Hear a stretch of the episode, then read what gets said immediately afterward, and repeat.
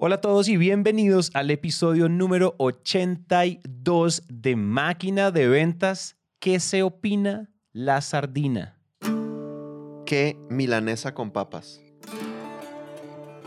Ah, te lo robaste de un prospecto No me lo robé, LinkedIn. es un saludo patrocinado por Martín Alonso Ocampo. Ah, listo, listo, listo, listo. Agradecidos. Porque ahorita Tere me dijo que él había escrito así. Yo dije, jajaja, se le iba a robar. No, no, no, yo siempre, yo siempre le quise dar el crédito. Es que me encanta que los, pros- que los prospectos, que nuestros escuchas patrocinen saludos. Así que, por favor, mándenme sus saludos patrocinados porque mi creatividad se está agotando. El link de pago lo encuentran en la descripción.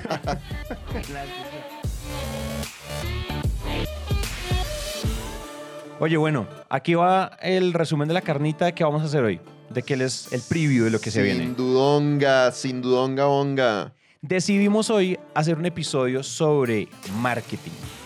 Pero sobre marketing porque primero tenemos varias misiones en este episodio y es necesitamos que el marketing y las ventas, las dos áreas que conviven en la empresa, pero usualmente en departamentos diferentes, eh, tengan una simbiosis, se apareen, rompan el muro de la oficina virtual o de la oficina, o de la oficina física y sean un solo equipo, ¿cierto? Entendido, muchas empresas lo entienden como equipo de revenue y demás, pero tenemos esta misión, les queremos, les queremos contar cuatro estrategias o cuatro consejos o incluso podríamos decir principios para que ustedes usen marketing para vender más. ¿sí? Correcto, así es. y sin que sean expertos en marketing. Lo bueno, es decir, esto es cuatro estrategias para, esto podría ser el título, no sé si este va a ser el título, pero es con cuatro estrategias de marketing para vender más sin, que, sin ser expertos en marketing.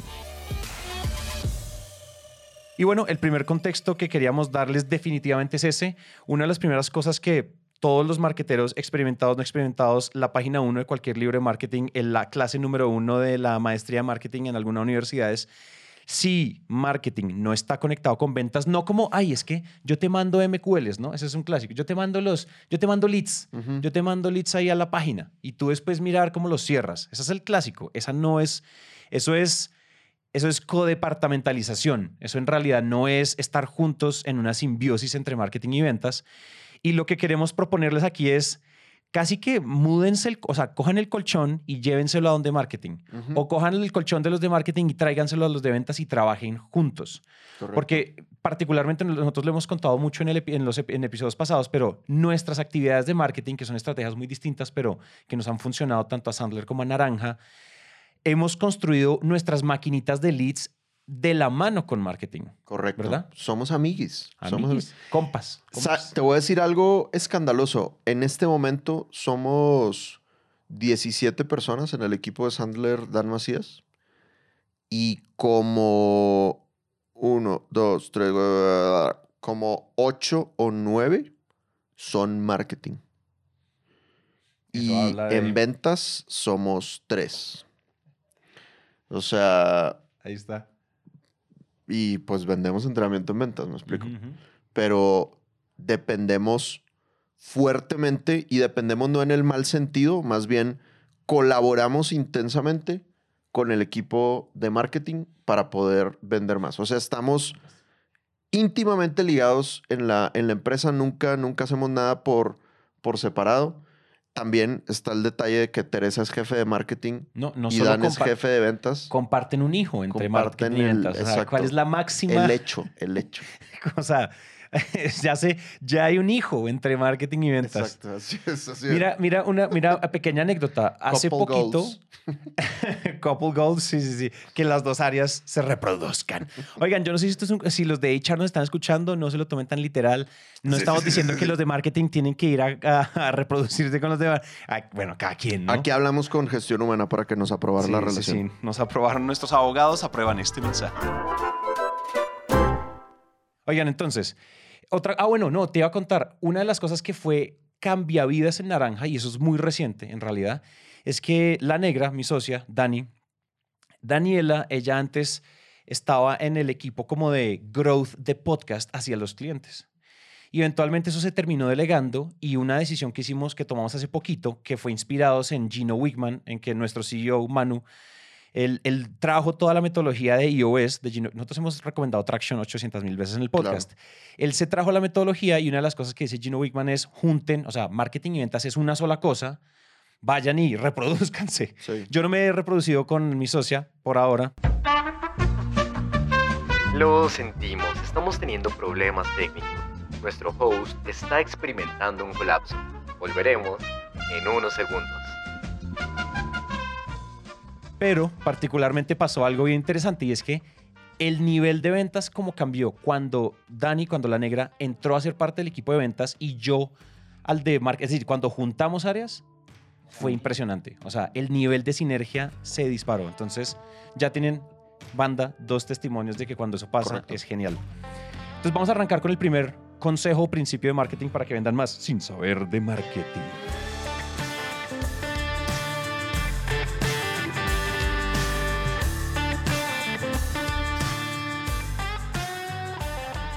Entonces el primero es, yo no sé si ustedes sabían, pero eh, La Negra y yo tenemos un podcast, otro podcast que se llama CMO Latam, CMO Latam, que eso es como en inglés el Chief Marketing Officer Ujú. Latinoamérica, donde lo que hacemos es entrevistar a los expertos y cabezas de marketing más importantes de las empresas más grandes. Estamos hablando de las farmas más grandes, las consultas, o sea, McKinsey, Johnson Johnson, 3M, eh, eh, todos los Puro grandes startups Dios del marketing. puro Dios del marketing.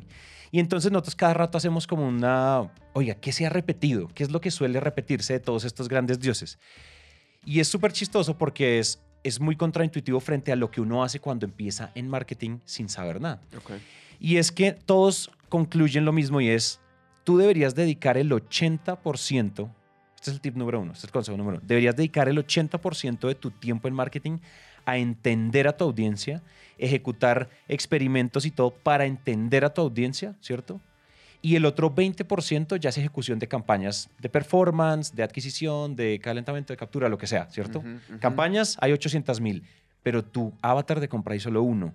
Entonces, ¿qué es lo que pasa? Cuando no entra marketing y tú empiezas a seguir a, no sé, a Neil Patel y después sigues a este otro y después sigues al fulano, ay, yo ya quiero hacer pautas, yo ya quiero hacer funnels, yo ya quiero capturar gente, quiero hacer un webinar, quiero hacer esto, quiero hacer lo otro, quiero abrir social media y abres Claro. 40 redes y eres solo tú. Claro. No, o sea, cometes todos los errores, se te dilatan las pupilas por toda la cantidad de, de estrategias y gimmicks y libros y cursos que hay de marketing, cuando para entender a tu audiencia no necesitas ningún curso, necesitas salir a hablar, ¿cierto? Mm, mm. Estos son personas que les, o sea, yo les estoy diciendo que el que menos presupuesto tiene al año tiene 20 millones de dólares Sí, claro, un en su, en- para hacer marketing en, su, en la empresa. Y nos dicen eso, todos coinciden en la porción más grande de tu tiempo es anala- analizar los insights que salen de los experimentos o de las encuestas de tu avatar de compra. Ya después, eso hace que, esto es el pareto del marketing, se le podría decir, ¿no? y Ujú, es el ujú. 80-20. Mi actividad de 80% garantiza que el 20% de mis campañas Sí. tengan el resultado que tengan porque son campañas basadas en los insights de mi audiencia.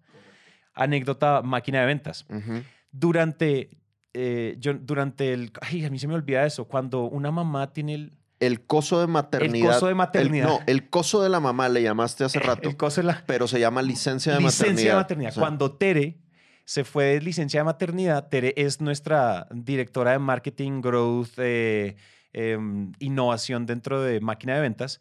Y pues nosotros empezamos a decidir los temas de máquina como, ¿no? Como Wimpy, "Eji, hoy tenemos ganas de esto, Wimpy. Y nosotros no teníamos ni idea si eso les interesaba a ustedes o no. Estábamos desatados aquí, uh, fumándonos el churro de los episodios. Y lo que terminó sucediendo es que cuando vuelve Tere, como, oigan, venga, a organizar la casa, ¿no? Como estos vatos que están haciendo y pin, nalgadas para todos, pam. Y empezamos a estudiar, no sé si ustedes se han dado cuenta que les lanzamos preguntas por Instagram, les, les- los hemos mandado a encuestas, en nuestro newsletter les preguntamos cosas, eh, nace la preguntación. La- nuestros títulos y nuestro contenido empieza a tener un poco más de afinidad a la audiencia, o eso es lo que han mostrado los números. Entonces, eso es un poco la lección número uno, principio número uno que cambia vidas.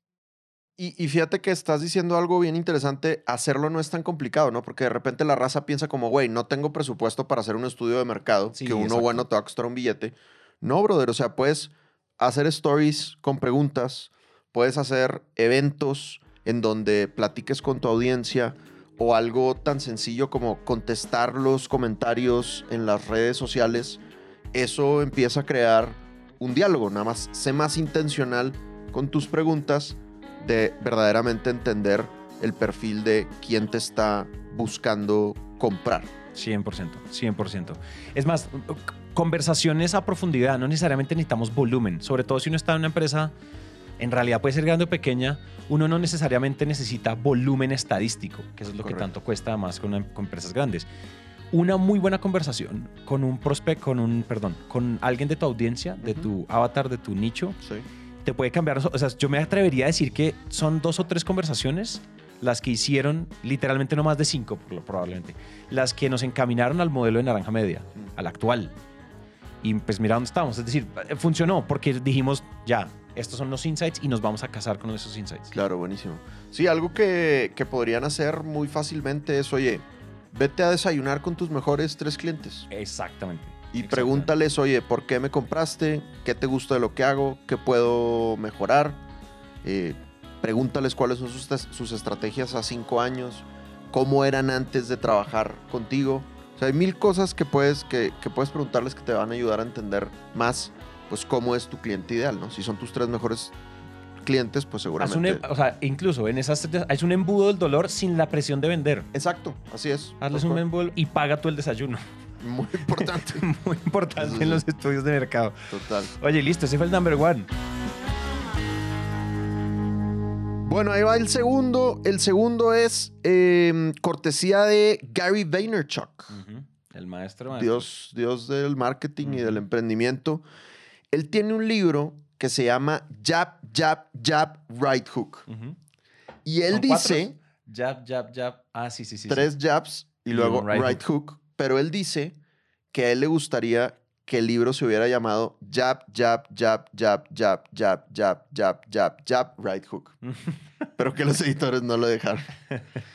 Entonces, la teoría de este libro y lo que él ha promovido en sus redes sociales todo el tiempo, y ahí les dejamos el link para que compren el libro, es primero da mucho contenido de valor gratuito y después haz una oferta. Y la proporción, por eso él dice 10 jabs antes del right hook idealmente, la, po- la proporción debería de ser más o menos un 10 a 1. O sea, uno debería de ser infinitamente más generoso con la audiencia antes de solicitarles que nos, que nos compren algo.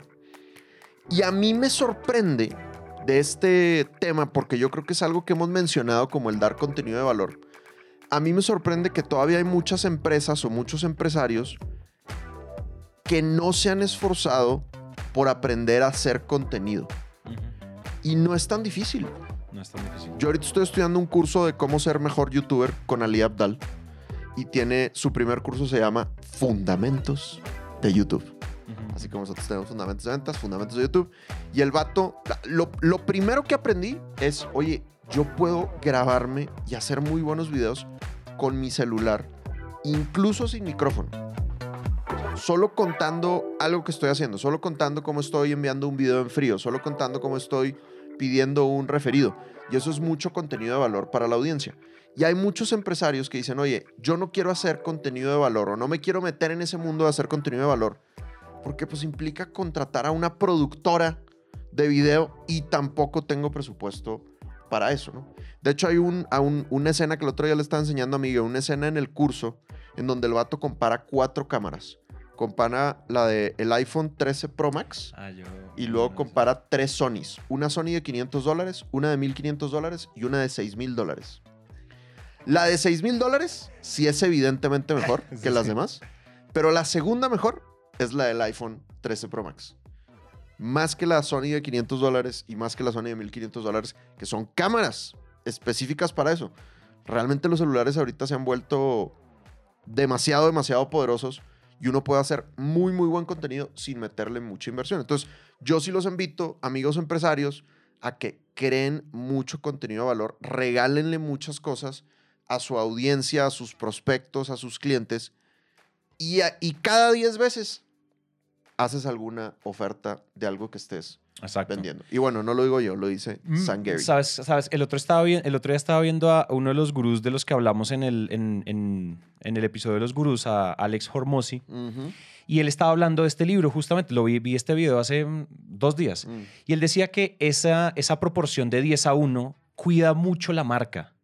Porque si tú usas tu, tu Instagram solo para vender, vender, vender, vender, vender, vender, vender, empiezas a hacer como, él decía, ichi, empiezas a hacer como picarle a la gente, como que ya eres como aler- al- alérgico, como que ya no te da.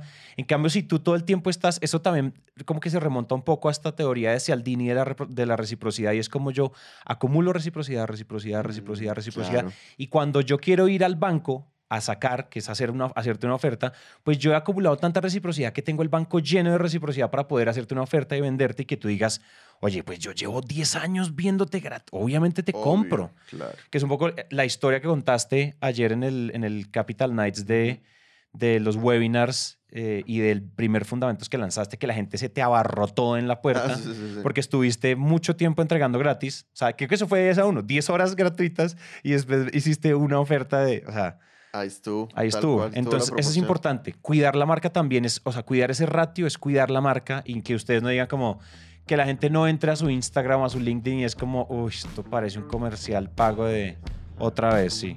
Entonces, hasta yo la cuidaré mucho. Tenemos un cuarto principio Tercero. tercer principio. Y es que cuando vayan a hacer, esta, a mí me cambió la vida este concepto. Y es la temperatura del tráfico. Y yo me di cuenta de esto leyendo un libro de Russell Brunson que se llama Dotcom Secrets y, en- y de ahí eventualmente empezado, pues, empecé a verlo. O sea, cuando uno ve algo, uno lo empieza a ver más, ¿no? En otros lados. Antes como que uno no lo veía, eso se llama un sesgo, yo no sé qué. El caso es que cuando, o sea, lo que lo- esencialmente lo que dice este principio es cuando uno esté creando estrategias de marketing, uno tiene que cuidar las estrategias pensando en la temperatura de tu tráfico. Tráfico frío, ¿cierto? Es tráfico que no te conoce, a la que le está llegando por pauta o cosas de ese estilo. O sea, tráfico que no tiene ni idea tú quién eres, que tú eres un aparecido, una sardina en el mar. ¿cierto?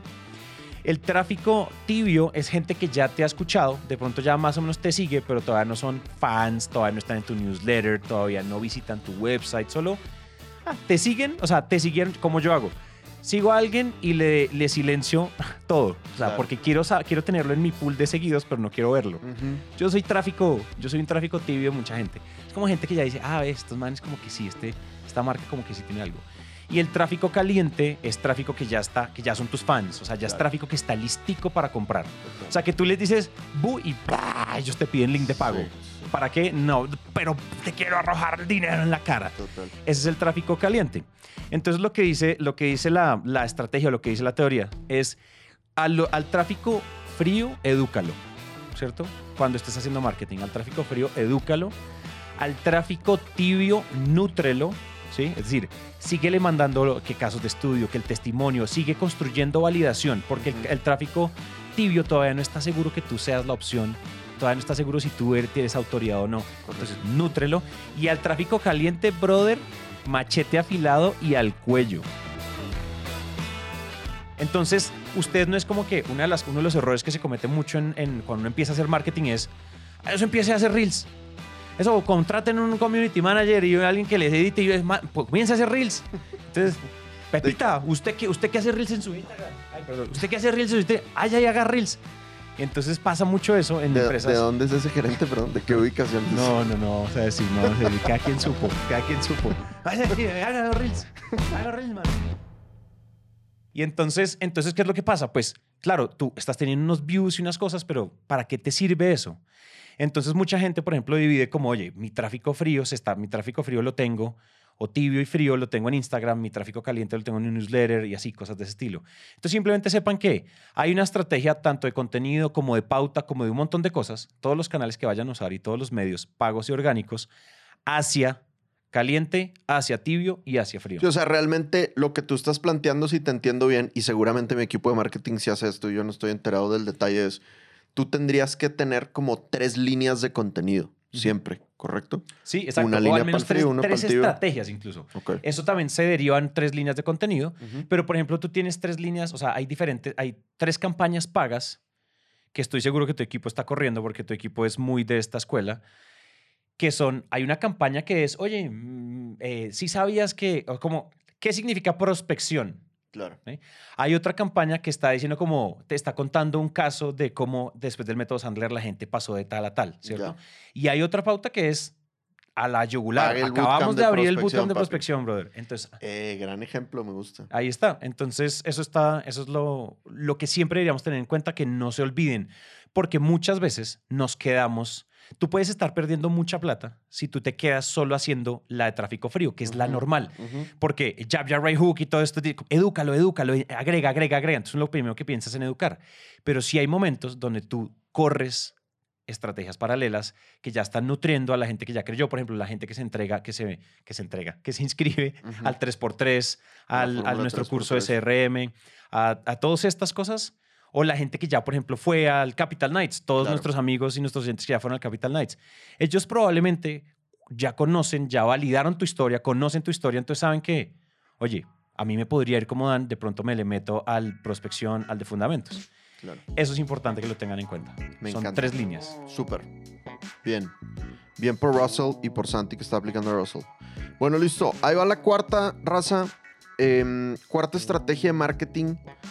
Esta, esta es retadora, pero cuando tú logras activarla, es muy, muy poderosa. Sí. Y es esfuérzate por crear comunidad.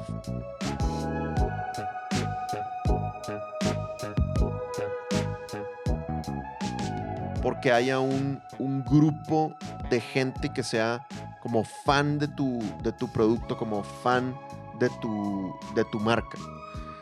Entonces, te voy a poner un ejemplo.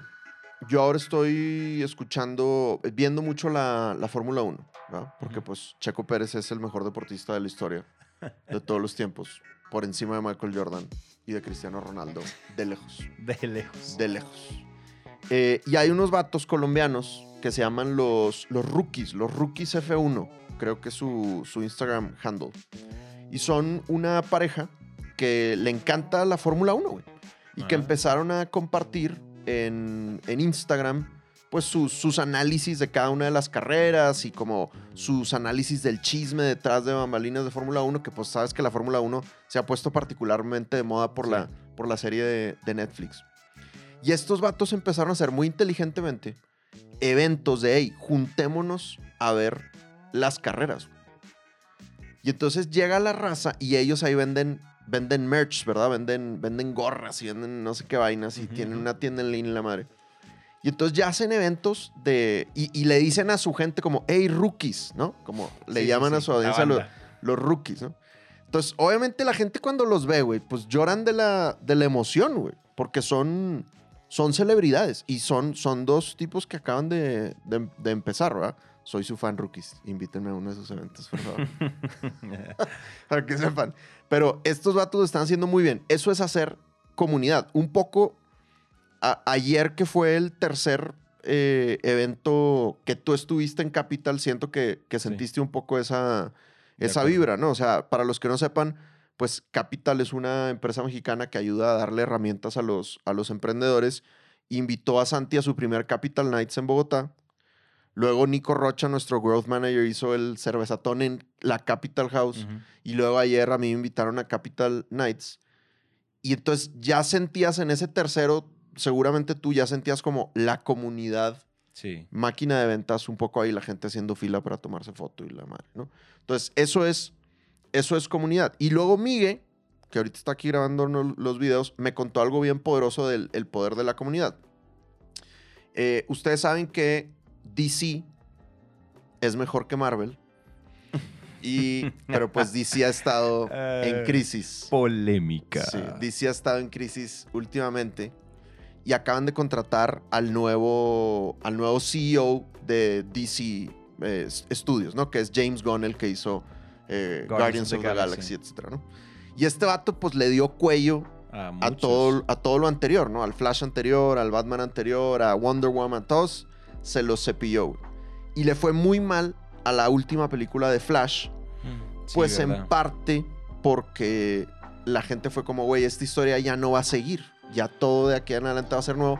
Mejor empezar a lo nuevo. Y le fue, y le fue súper mal. Y hay una nueva película que es la de Blue Beetle, la del escarabajo azul. Y es un superhéroe que va a Mar- ser... ese es, ese es, Es DC. ese es DC. Es la nueva de DC. Y fíjate, estás comprobando mi punto de que ni enterado estás de que va a salir, güey. Y es una película interesante porque es la primera de DC que el actor es latino. Sí, sí, sí, sí, sí, sí, sí. Eh, y pues no le han hecho mucha publicidad. El mismo de Karate Kid. El mismo de Karate Kid, exacto. No le han hecho mucha publicidad, en parte porque pues no hay lana, güey. y porque a Flash perdió demasiado, demasiado dinero, güey, ¿no? Y pues por como que están experimentando con este nuevo universo. Y entonces, ¿qué pasó? La comunidad de DC empezó a hacer la publicidad. Y entonces hay un hashtag en X, ya no se dice Twitter, ahora se dice X. Hay un hashtag en X que es Blue Beetle Battalion, el batallón del escarabajo azul. Entonces son todos los fans que están encargándose de hacer la publicidad de Blue Beetle porque la productora no le está metiendo mucha publicidad porque casi no tienen dinero. Y entonces empezaron a hacer memes de, por ejemplo, una bebida de McDonald's de Blue Beetle. Falsa, güey, no es cierto. Sí, con, Pero como- con AI, con Mid Journey. Así es, sí, o sea, con- publicidad falsa. Y luego hicieron un, un juego de video, un, un, un, un video game de, de Blue Beetle que también es falso, güey. Pero como si la productora estuviera haciendo publicidad, pero lo está haciendo el Blue Beetle Battalion. O sea, los fans, güey. Entonces, lo que les quiero decir es, cuando tienes una comunidad fuerte, pues la misma comunidad te va a defender de los, de los retos que el mercado te esté, te esté presentando. Pero por eso tienes que esforzarte en hacer comunidad. Y muchas veces como empresarios estamos muy como, cómprame, cómprame, cómprame, cómprame, pero no estamos haciendo eventos o Ujú. momentos o conversaciones de, hey, seamos compas, dialoguemos. No solo me compres, sino cómo le hacemos como, como empresa y como marca para interactuar más, ¿no? Fíjate que Spoiler alert, deberíamos de hacer un evento en vivo. deberíamos de hacer un evento en vivo. ¿Será que hacemos un evento en vivo? Aquí empieza la música de... ¡Tarán! Oye, ¿sabes que eh, Luis Betancourt, genio, dios del marketing digital, de esos, no sé si lo conocen, si no lo conocen, vayan a Luis Betancourt Co. Es probablemente, además es uno de los Google Experts certificados en Colombia, creo que, si no estoy mal, es como el único. Eh, ¿Tú lo conoces? Sí, claro, A claro, Luis. por supuesto. bueno, Luis está muy metido en temas de comunidades ahorita. O sea, se está y está como él es muy él es muy estudioso, él es así de esos así, como que ¡pah! se mete en el tema. Y el otro día eh, eh, estábamos hablando con él, mis socios, Juanpa y La Negra, estaban hablando con él y, y hablaban mucho de cuáles son los patrones de las buenas comunidades. Y hay una cosa y es, una comunidad es diferente a una audiencia. Las comunidades tienen interacción bilateral con la marca. Las audiencias tienen comunicación unilateral. Cuando ustedes ven a, por ejemplo, no sé, a Kylie Jenner, a La Roca, ellos son audiencias, ellos no son comunidades. Mm, claro. Porque a La Roca le vale madre si hace un meet and greet para verse con los fans, porque además le llegarían 46 billones y se, se, se cae la ciudad en la que lo haga. Pero sí, puede haber razones logísticas, pero eso son audiencias. Sí. Lo que, por ejemplo, nosotros estamos queriendo empezar a hacer con máquina, claro, no son los mismos seguidores de, de La Roca, pero es empezar todavía. todavía. Pero es, es decir, no es ese mismo volumen, pero empezar a vernos. Nos hemos visto en mi, en mi Capital Nights, en tu Capital Nights, nos hemos visto en Cervezatones, nos hemos visto en Beers and Beers, en estos eventos que son tan de comunidad como mano a mano y nos empezamos a dar cuenta que nos encontramos las mismas caras y nos empezamos a saludar diferente. Ese tipo de cosas nos hacen preguntas y uno también como que muestra que uno no es un botón en Spotify, sino que uno es una persona a la que le puedes preguntar cosas como un pana, como un compi. La comunidad es bilateral. No, eso es, yo sé que, o sea, yo la verdad no, o sea, en comunidades yo no soy experto, pero sé que si quieren saber más, probablemente Luis Betancourt los puede ayudar. Y en general ya hay, hay, hay cursos, hay entrenamientos, creo que podemos averiguar en un post. Y ahí te, ahí te paso un tip bien sencillo que le escuché a eh, Trent Shelton, creo que es un influencer así mega rockstar, en uno de los eventos que fui de Brandon, que por cierto son eventos de mucha comunidad. Eh, el vato decía, dedícale, sí, sí es Trent, Trent Shelton, el vato era, era jugador de la NFL y ahora es influencer y es cool. El vato decía, dedícale tiempo a contestarle a la gente que te escribe en redes sociales. Y es una cosa tan sencilla, güey. Y a veces estamos muy enfocados como empresa, como marca, los que son influencers, los que son coaches, están, estamos muy enfocados en generar el contenido y le metemos muchas horas a generar el contenido y se nos olvida meterle el tiempo a nosotros dialogar con la audiencia, que por cierto se conecta con el primer punto de este episodio, que es métele el 80% a conocer bien a Si tu alguien audiencia. ya te escribió, ese es el, te están abriendo la puerta en tibio para que les preguntes cosas. Así es. Dios, yo la verdad he pecado mucho en eso. A veces me abrumo, se me olvida y vuelvo a LinkedIn y hay 400 solicitudes con mensajito. Entonces yo debo, debo dejar de pecar, debo dejar de pecar. Por favor. Pero eso de tema de las comunidades es impresionante. O sea, hay muchos podcasts, sobre todo yo creo que hay muchos podcasts mexicanos que son muy buen ejemplo. claro. Creo que lo hacen mucho mejor que los podcasts colombianos. Allá, allá el avance en comunidad alrededor de los canales, tanto de YouTube como de, como de, mm, como de, mm, como de Spotify. Por ejemplo, no sé, mira, el show de comedia, eh, los he estado siguiendo como viendo qué hacen los de La Cotorrisa, que es un show de comedia. Ellos dicen, vamos para Dallas y vamos a estar en vivo en tal estadio. Y no es- un estadio, auditorio tal. Y se le llenan. Dos mil personas se les llena en una hora Tremendo. y, y se quedan y después el meet and greet y eso es hable y todos conocen y se dicen las mismas palabras y la audiencia tiene, un- la comunidad tiene nombre. Hmm. No es como que a los, les podríamos decir a nuestra audiencia los maquinones. bueno, o bueno, déjenos en los comentarios Oye, sí, cómo denos, deberíamos- denos ideas, güey. denos ideas de cómo sí lo llamarlos. hemos pensado, pero Porque yo creo que les Carol G se podría poner brava. Los maquinones. sí. Pero denos ideas ya que Spotify tiene comentarios. Aparte de dejarnos un review de cinco estrellas, por favor. Claro. eh, que eso nos ayuda mucho. Mm, También coméntenos cómo nos podríamos llamar a todos los de máquina de danza, a toda la comunidad máquina. Eso es. Sí, que- los Maki Babies. Los Maki Babies. Hola, hola, Maki Babies. Sí, oye, me, me suena, me siento que puede tener maquinones, Maki Babies. Bueno, muy bien. Ahí les va el resumen, Bandowski. Número uno. El invierte 80% del tiempo y, del, y de la lana, incluso de la, lana, entendiendo y mapeando a la audiencia y el 20% ejecutando las campañas. Número dos, Jab, Jab, Jab, Hook de Gary Vaynerchuk. O sea, entrega mucho valor, eh, por lo menos en 10 veces más que la cantidad de ofertas que haces. Sí hay que hacer ofertas, sin duda, pero 10 veces más contenido que ofertas. Em, número 3, temperatura del tráfico. Tienes que estar generando contenido para el tráfico frío, para el tráfico tibio y para el tráfico caliente, que es el que ya está listo para comprar. Y por último, esfuérzate por crear comunidad, adáptalo a tu industria, adáptalo a tu audiencia, pero esfuérzate por crear comunidad porque la comunidad te va a defender de todos los retos que el mercado te presente. Así que ahí está cuatro estrategias de marketing para no marqueteros, Epa. para vender más sensual. O sea, lo tenemos. Lo